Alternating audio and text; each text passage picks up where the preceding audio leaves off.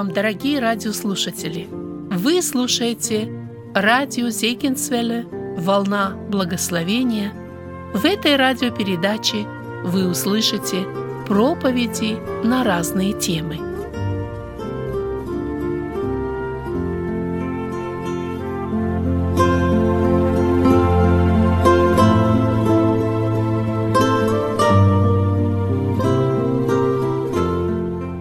прочитаю сейчас два текста из Священного Писания, а вы постарайтесь заметить, что объединяет эти тексты. В них есть э, что-то общее, и это, я думаю, несложно будет заметить. Оба эти тексты из Ветхого Завета. Первый записан в книге Исфирь, 5 глава, 6 стих.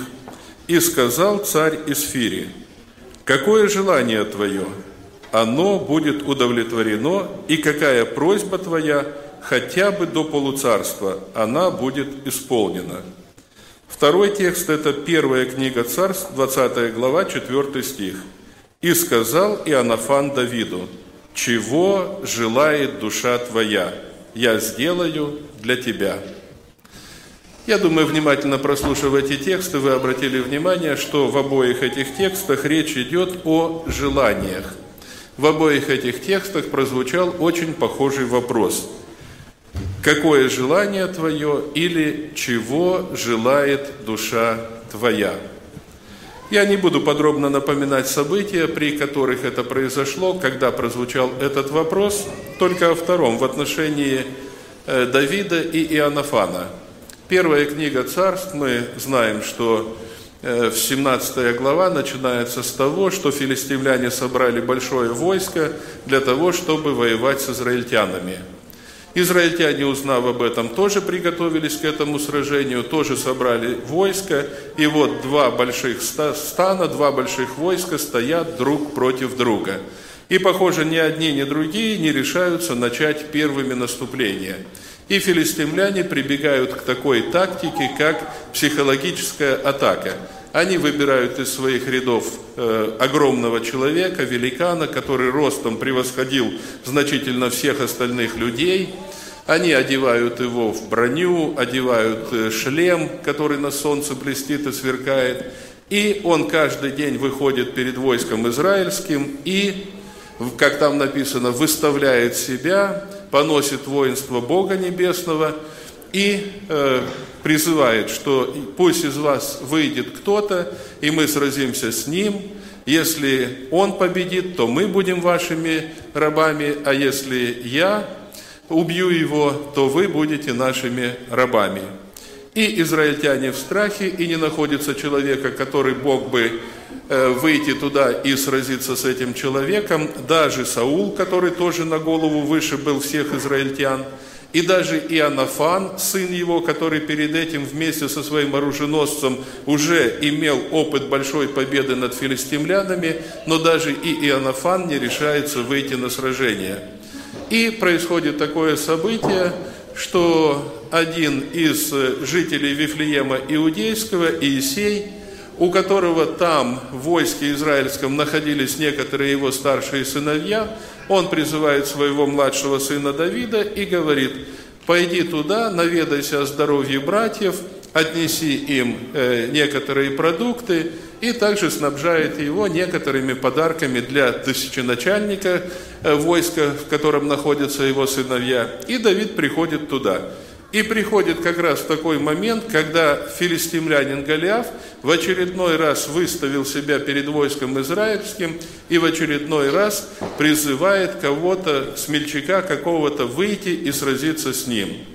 И тут уже по народу ходят слухи, что если бы нашелся такой человек, который бы вышел и сразился, и который бы победил этого филистимлянина, то царь бы наградил его огромными подарками, и более того, жену свою отдал, э, извиняюсь, дочь свою отдал бы ему в жены, ну а стать э, э, мужем дочери царя, это быть первым, можно сказать, кандидатом на царство, ну или где-то близко в очереди на царство. Но не находится такого человека, и Давид – услышав это поношение из уст этого филистимлянина, говорит, я пойду и убью этого необрезанного. Конечно, даже старшие братья не поверили в это и хотели отправить его скорее отсюда. Но каким-то образом слух дошел этот и до тысяченачальника, и даже до царя. И в итоге Давиду предоставилась такая возможность, чтобы пойти и сразиться. Мы знаем, как он приготовлялся к этому сражению – Пошел на берег ручья, выбрал пять гладких камней, взял пастушескую сумку, взял палку, взял прощу, и в следующий раз, когда филистимлянин вышел, Давид, юноша, выходит к нему навстречу с палкой в руках. Э, Голиаф, наверное, настолько был самоуверенным, что он даже не стал рассматривать внимательно Давида и не обратил внимания, что у Давида есть еще одно сильное оружие – это проща, которой он умел хорошо пользоваться. И Голиаф говорит, что ты идешь на меня с палкой, разве я собака? Ну и посыпались угрозы, что я сегодня труп твой отдам зверям полевым там и прочее. Давид очень спокойно отвечает, ты идешь против меня с мечом и копьем, а я иду против тебя во имя Господа Саваофа. И сегодня Господь одержит победу не только над тобой, но и над всем войском филистимским. Так и произошло, приближаясь э, к Голиафу, э, Давид вкладывает один из камней в прощу, размахивается, очень метко запускает камень, камень попадает Голиафу точно в лоб, сраженный Голиаф падает, Давид подходит, берет его же меч и отсекает ему голову. И, взяв в руки эту голову, возвращается к войску. Э, победный клич, израильтяне ободрились, э, ринулись на врагов, пошли в атаку. Филистимляне, увидев э, смерть своего силача, Э, оказались в панике, в страхе убегают, много пораженных филистимлян, огромная победа.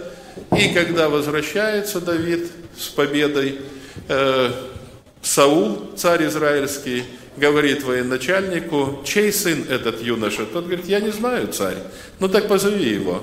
Позвали Давида, выяснили, чей он сын, сын Иисея Вифлемьянина – и Давид не захотел отпустить, э, извиняюсь, Саул не захотел его отпустить от себя, оставил при себе. И там есть такой интересный момент. Когда Давид закончил разговаривать с Саулом, то душа Иоаннафана прилепилась к Давиду, и полюбил он его, как свою душу.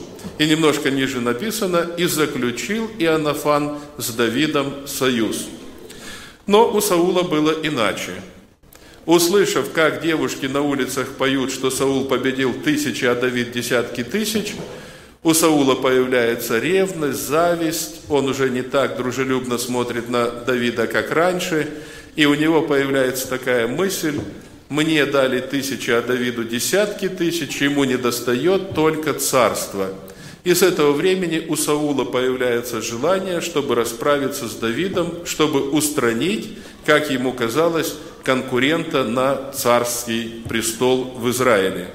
И жизнь Давида теперь подвергается опасности уже не от врагов, не от филистимлян, не от Голиафа, а жизнь его подвергается опасности от царя своего же народа и даже более того, от того, который теперь является его родственником, который теперь является его тестем, потому что, ну, разными там путями, но так или иначе все-таки Давид стал зятем царя, и теперь Саул желает расправиться с ним. Об этом становится и Анафану, они встречаются с Давидом, Иоаннафан посвящает Давида в планы Саула, но говорит, что отец ничего не делает, не посвятив меня в эти планы, поэтому, если действительно опасность будет серьезная, я сообщу тебе об этом. Но Давид говорит, один только шаг между мною и смертью. То есть опасность действительно была большая. И вот здесь, как мы знаем, написано, Иоаннафан укреплял Давида упованием на Господа. И вот те слова, которые мы прочитали, именно в этот трудный момент жизни Давида, Иоаннафан говорит ему, «Чего желает душа твоя? Я сделаю для тебя». Братья и сестры, но я сегодня не столько о Давиде, не столько о Сауле или Иоаннафане хотел говорить. Я, в общем, хотел говорить о желаниях, которые возникают в наших человеческих сердцах, какие это желания бывают. Э, чего желает наша душа, чтобы мы тоже, может быть, слушая еще некоторые тексты Писания, проверяли, а чего желаю я, какие желания в моем сердце. Это желания хорошие, правильные, угодные Господу, желания, которые будут приближать меня к Богу, которые будут направлять меня на верный путь. Ведь иногда возникают и такие желания, которые э, противны воле Божией, которые не угодны Господу, которые и нам могут навредить. Ведь желание – это одна из сильных движущих сил, которая руководит нами в жизни. Вот рассуждая над этой темой, я пришел вообще к такому выводу, что есть три таких сильных мотивирующих силы, которые побуждают человека к различным действиям – то есть мы работаем, трудимся, что-то делаем, с кем-то выстраиваем какие-то взаимоотношения, ну и многое другое. Вот вся наша человеческая деятельность, вся наша активность, она побуждается тремя такими мотивами. Первое – это потребности. Каждый из нас имеет какие-то потребности – но какие потребности можно перечислить? Это пища, это питье, это э, жилье, ну и некоторые другие. Потребность в одежде, чтобы э, укрывать свои тела от холода и скрывать свою наготу, да? Может быть, еще какие-то я не, не перечислю. Но у нас есть эти, можно сказать, такие чисто физиологические потребности, для удовлетворения которых нам приходится э, предпринимать различные действия. Для того, чтобы иметь пищу, питье, нам нужно работать. Нравится нам это или не нравится, хочется нам или не хочется. Но не поработаешь, не покушаешь, будешь голодным. И голод заставит тебя работать. Э, не будешь работать, негде будет жить. И оставшись на улице, ну, или превратишься в бомжа, или будешь работать для того, чтобы иметь деньги, чтобы платить за рент, или платить ежемесячно пейменты, и иметь крышу над головой. И многое другое. Это потребности. Есть еще то, что движет нами, как я понял, это осознание какой-то необходимости – мы что-то понимаем, что это необходимо, это нужно, и поэтому даже если нам не хочется, но мы все равно стараемся это делать. Ну, например, в семьях есть дети, и это наша необходимость, мы осознаем эту необходимость, что о детях нужно заботиться. И, может быть, какой-то брат рассуждал бы так, «Э, если бы я был один, мне достаточно было бы совсем немного, но у меня есть семья, поэтому я должен работать больше, зарабатывать больше, чтобы нормально содержать и обеспечивать свою семью. Мы понимаем иногда, что нам нужно учиться – Детям не хочется утром рано вставать для того, чтобы идти в школу, но понимание того, что это нужно, что без этого не обойтись, что это пригодится в будущей жизни, побуждает и родителей поднимать детей, и дети с трудом, но встают, идут в школу, э, стараются выполнять домашние задания, потому что учеба, обучение – это тоже необходимость, одна из необходимостей нашей жизни – работа. Мы тоже понимаем, что работа – это необходимое явление в нашей жизни, и поэтому не хочется, может быть, утром вставать, не хочется, может быть, уставать на работе, но осознавая, что это необходимо, иначе мы не будем иметь нужного и потребного для нашей жизни, мы идем и работаем.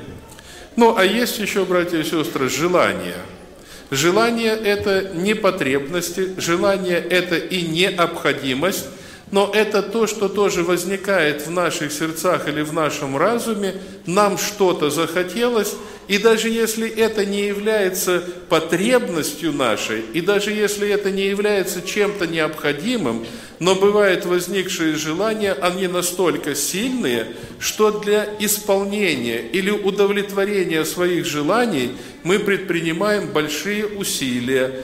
А, ну, скажем, транспорт, машины, да, э, это является потребностью, это является необходимостью.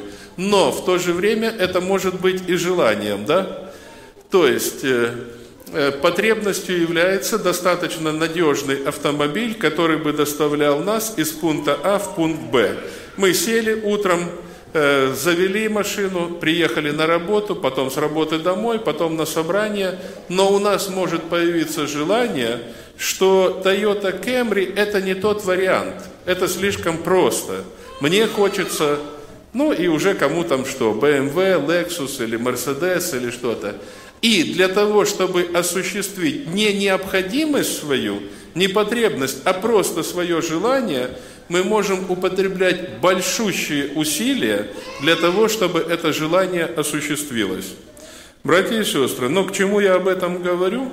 Что нам нужно свои желания проверять, свои желания испытывать в свете Слова Божия – и если желания, которые у нас появляются, они не противоречат священному писанию, они угодны Богу, то мы вправе это желание или эти желания и открывать перед нашим Богом, потому что в послании филиппийцам написано «не заботьтесь ни о чем, но всегда в молитве и прошении с благодарением открывайте свои желания пред Богом».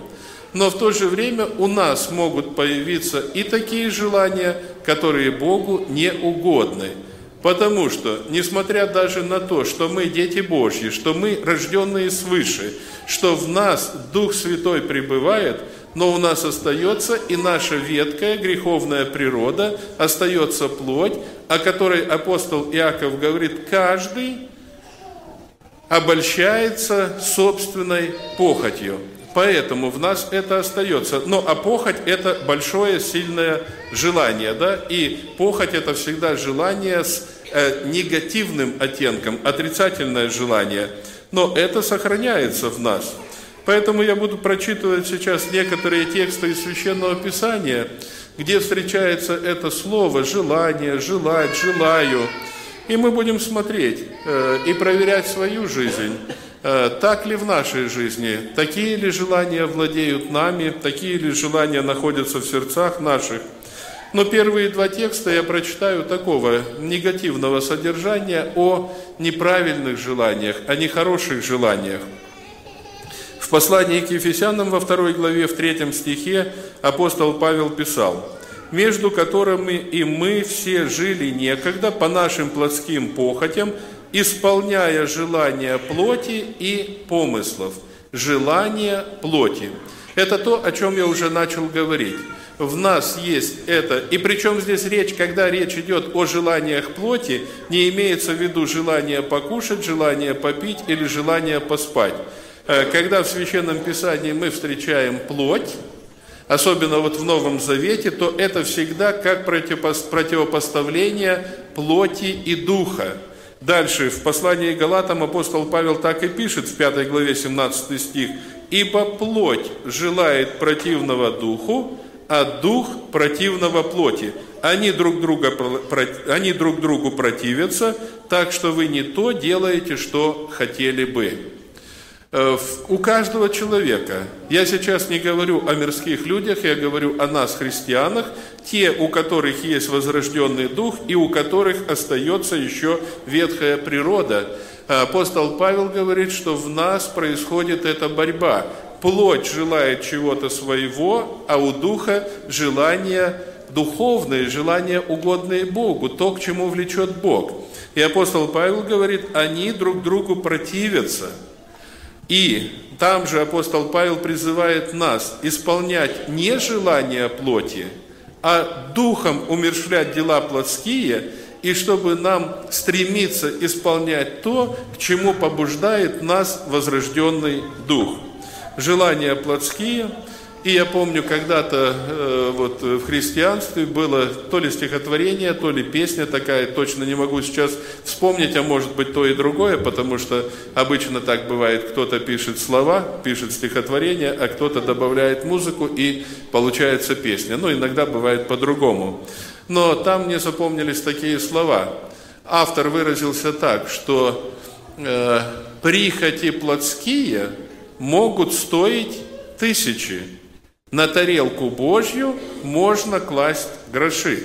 Ну, тарелка Божья, я думаю, люди более старшего возраста помнят, да, этот тарелочный сбор в церквах наших, э, в церквах э, евангельских христиан-баптистов, когда ну, ставили тарелку, накрытую салфеткой, и люди подходили и, приподнимая салфеточку, ложили туда свое пожертвование. Вот автор так и выразился, что на плотские прихоти некоторые христиане могут тратить большие э, суммы для удовлетворения желаний своей плоти.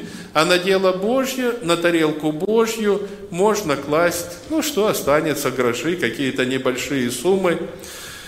Братья и сестры, мы разбираем книгу апостолов, да, и видим, как было в первом веке, в первой церкви, когда и имения свои продавали, и все приносили к ногам апостолов, складывали, то есть люди жили не плотскими желаниями, а люди жили близким ожиданием прихода Господа, и они понимали, что им это уже не нужно будет – ну и дальше, рассуждая о последующих главах, да, мы пришли к выводу, что они поступали очень правильно, потому что спустя короткое время в Иерусалиме наступило великое гонение, и им всем пришлось из Иерусалима э, убегать, спасая свою жизнь. Написано, все, кроме апостолов, рассеялись. И я думаю, те, которые продали раньше свое имение и пожертвовали это на дело Божье, они были довольны, что они это сделали. А те, которые не сделали этого, и которые потом должны были убежать, а их имение досталось кому-то другому, их гонителям, я думаю, они, может быть, оглядываясь назад, сожалели. Вот тот брат, Варнава и другой, лучше поступил, он все отдал на дело Божье, а я а я теперь просто остался ни с чем. И на дело Божье не употребил, и себе не досталось. Нет, я, конечно, не к тому, что и мы сегодня так должны поступать, но тем не менее мы должны и эту сторону своей жизни проверять, на что больше расходуются наших финансов. На удовлетворение каких-то плотских желаний. Я когда-то слышал такой пример, и, возможно, в нашей церкви тоже его приводил – Э, мне пришлось однажды быть в одной церкви на молодежном общении. Э, я проводил какую-то тему, беседу с молодежью. А в конце этого молодежного руководитель молодежи той церкви обратился к молодежи с таким э, призывом или с такими рассуждениями.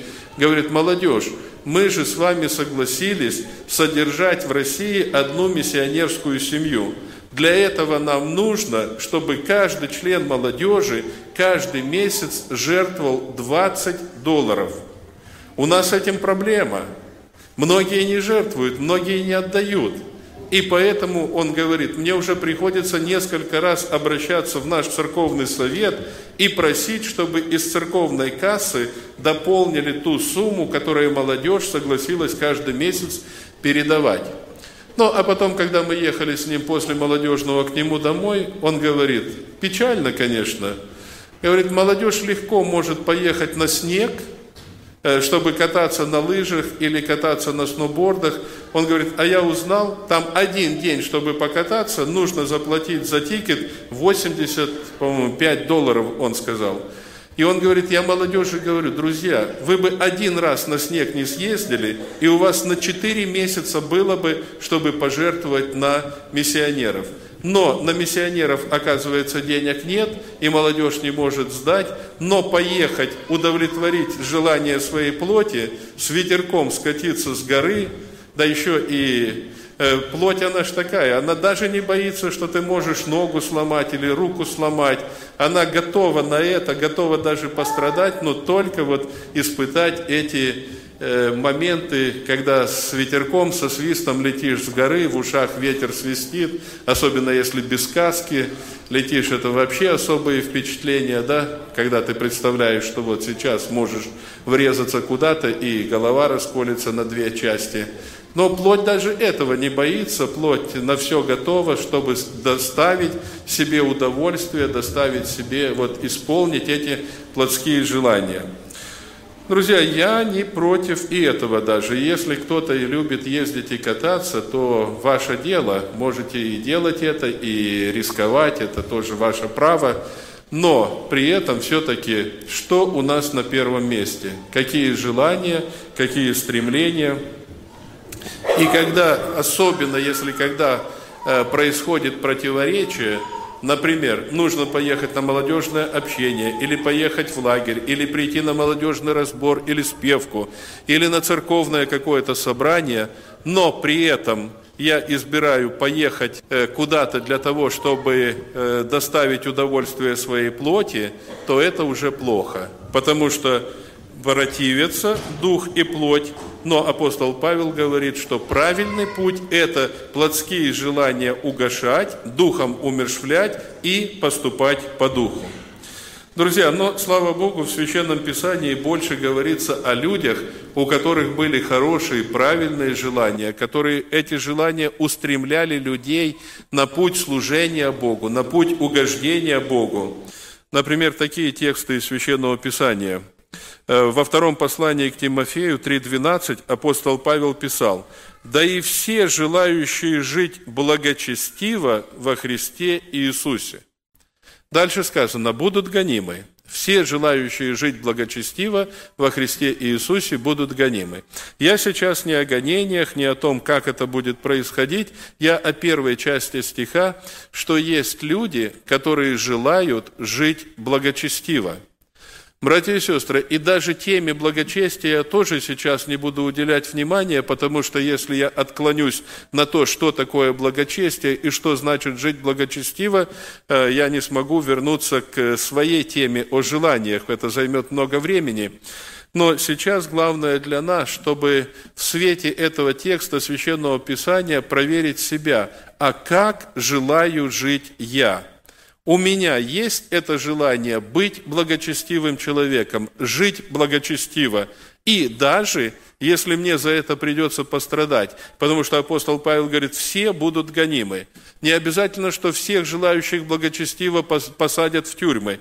Не обязательно, что всех распнут на кресте, желающих жить благочестиво. Гонения могут быть разного формата или разного содержания. Над кем-то, может быть, посмеются просто, на кого-то, может быть, унизят, кого-то каким-то словом обзовут, э, святошей назовут, или кого-то фарисеем, может быть, назовут, потому что мы сейчас живем, к сожалению, в такое время, что практически каждому, кто действительно стремится жить благочестиво, плотские христиане стараются навешивать какие-то ярлыки.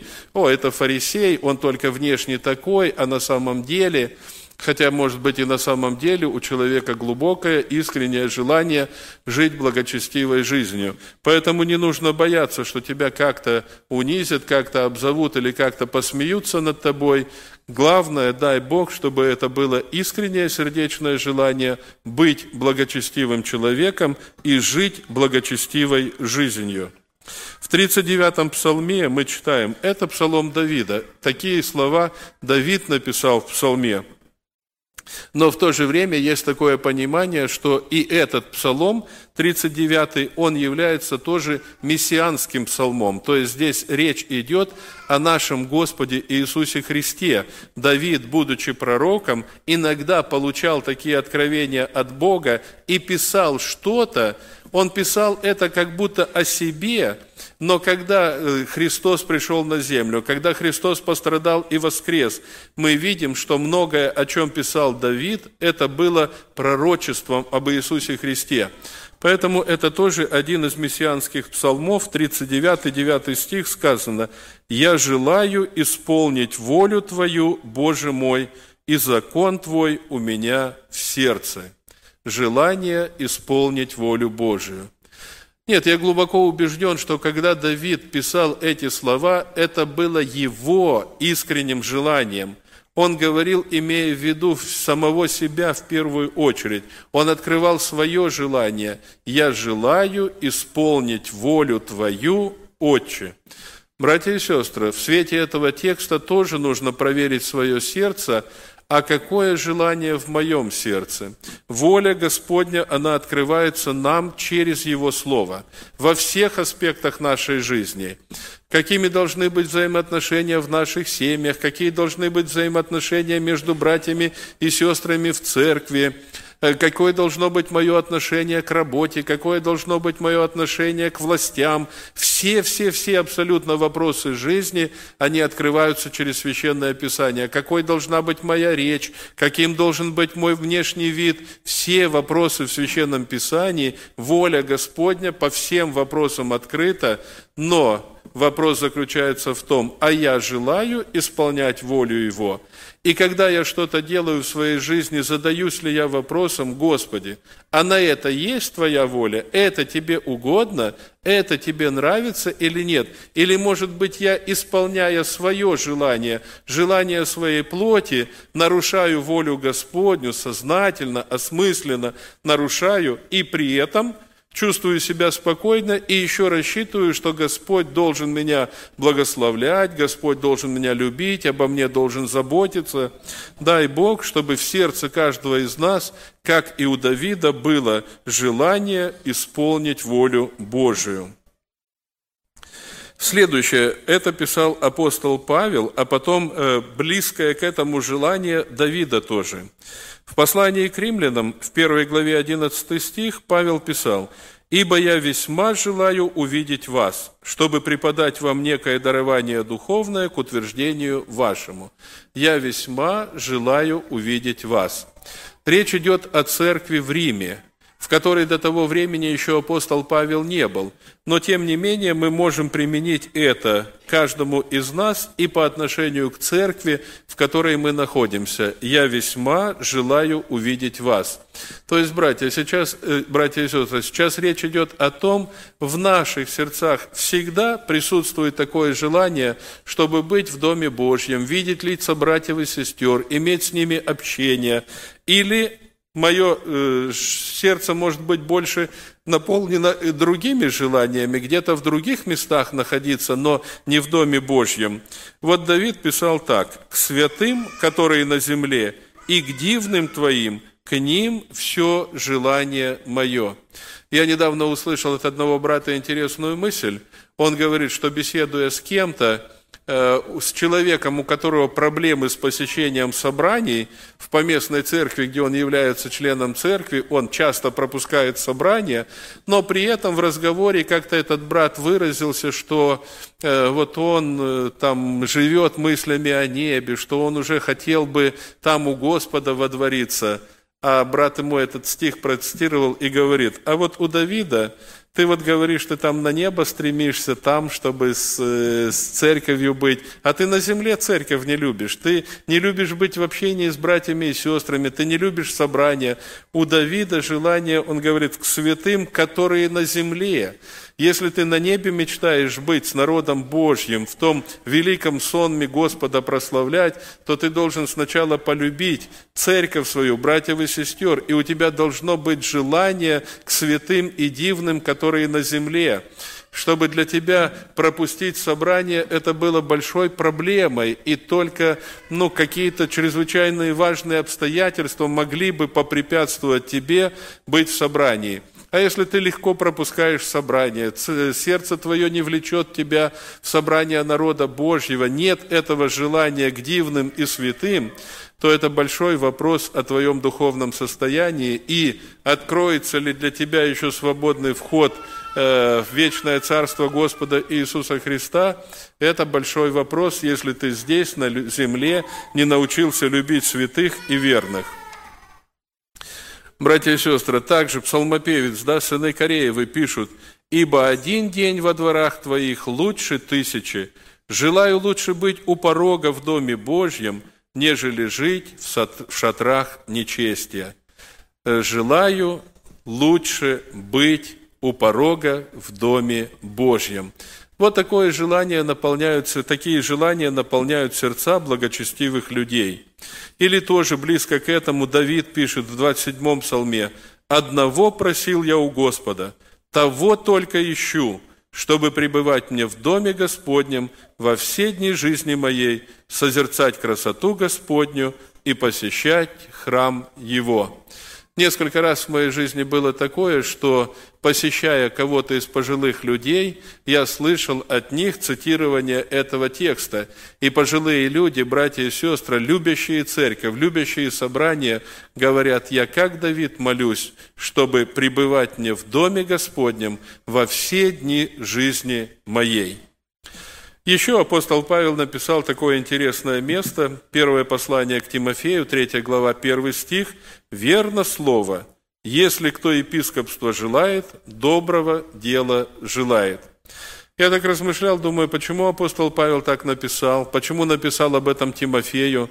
Ну и представил так ситуацию, что Тимофей находился в какой-то местности, совершал служение по поручению апостола Павла. И, видимо, там, в той церкви или в тех церквах были люди, у которых как-то Тимофей заметил, что они хотят быть служителями в церкви, хотят стать пресвитерами, епископами.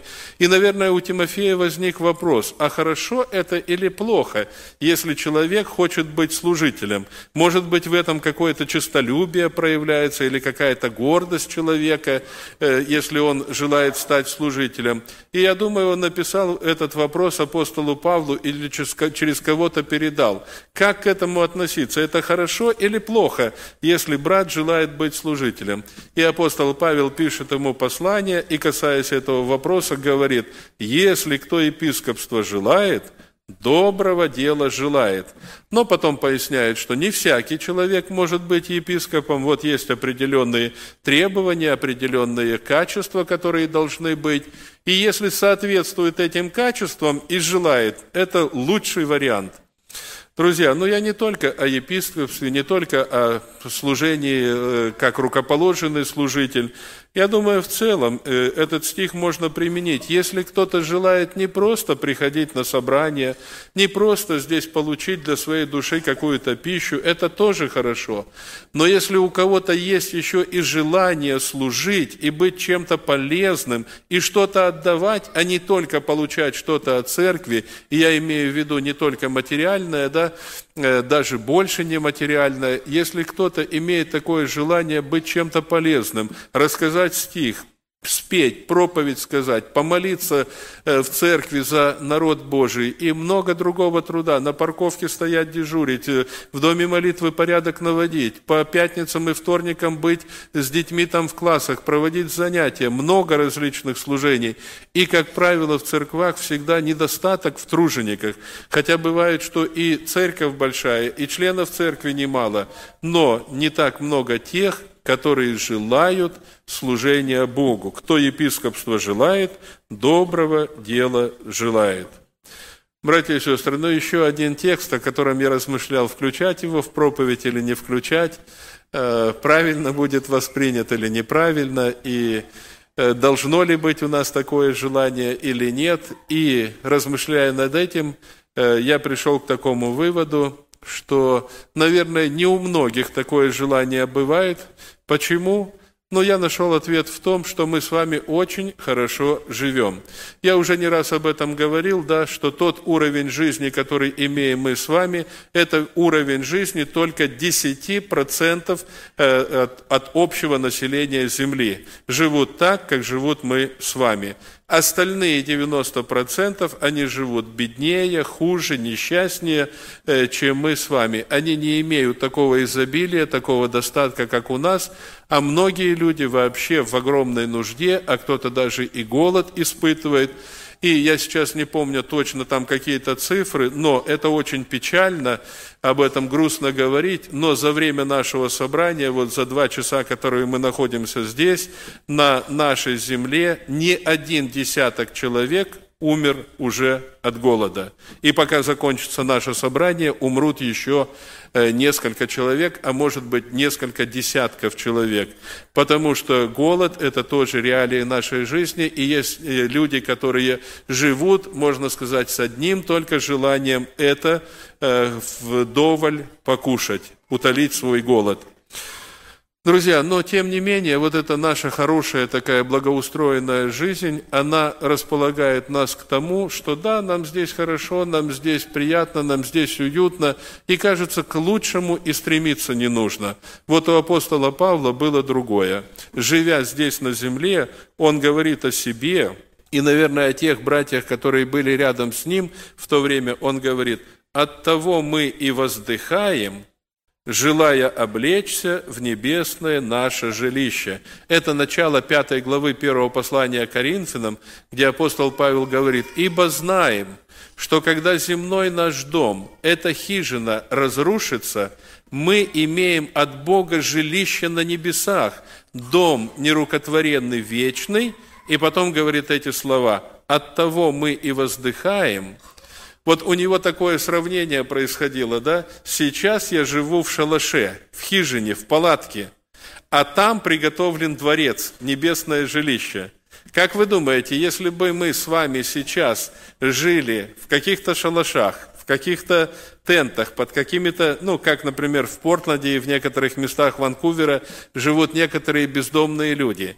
Если бы мы жили в таком в ветхом строении, где и дождь на нас капает, и ветер продувает, но нам бы сказали, ты можешь переехать вот в соседний город, и там тебя ожидает прекрасный дом со всеми удобствами. Как вы думаете, мы бы не хотели расстаться с этим шалашом и поскорее переселиться туда, в прекрасный дом. Я думаю, конечно, мы хотели бы. И если бы были какие-то препятствия, вот что-то удерживало нас, или нужно было бы прождать какой-то срок, ну, например, нам сказали бы, ну, потерпи еще три месяца, и через три месяца ты переселишься в прекрасный дом, то мы бы, наверное, эти три месяца, как апостол Павел, воздыхали и думали, ну когда же уже пройдут эти три месяца? Когда же я смогу из этой хижины переселиться в такой прекрасный дом? Но мы живем с вами хорошо, о небе редко задумываемся и не воздыхаем о том, чтобы поскорее нам переселиться туда. А апостол Павел говорит, имею желание облечься в небесное наше жилище. Братья и сестры, пусть Господь благословит нас, ведь Слово Божье призывает нас к тому, чтобы испытывать себя, самих себя исследовать. А что нужно испытывать, что нужно исследовать? Это мысли, которые посещают нашу голову, это чувства, которые наполняют нас, и в том числе желания, которые тоже бывают у нас. Угодно ли они Господу? Предлагаю сейчас перед Богом нашим склонить колени, помолиться Ему, что у кого есть на сердце, сказать Богу. Господь э, слышит наши молитвы, Он для этого и приглашает нас сюда, и сам находится посреди нас. Будем молиться. Аминь.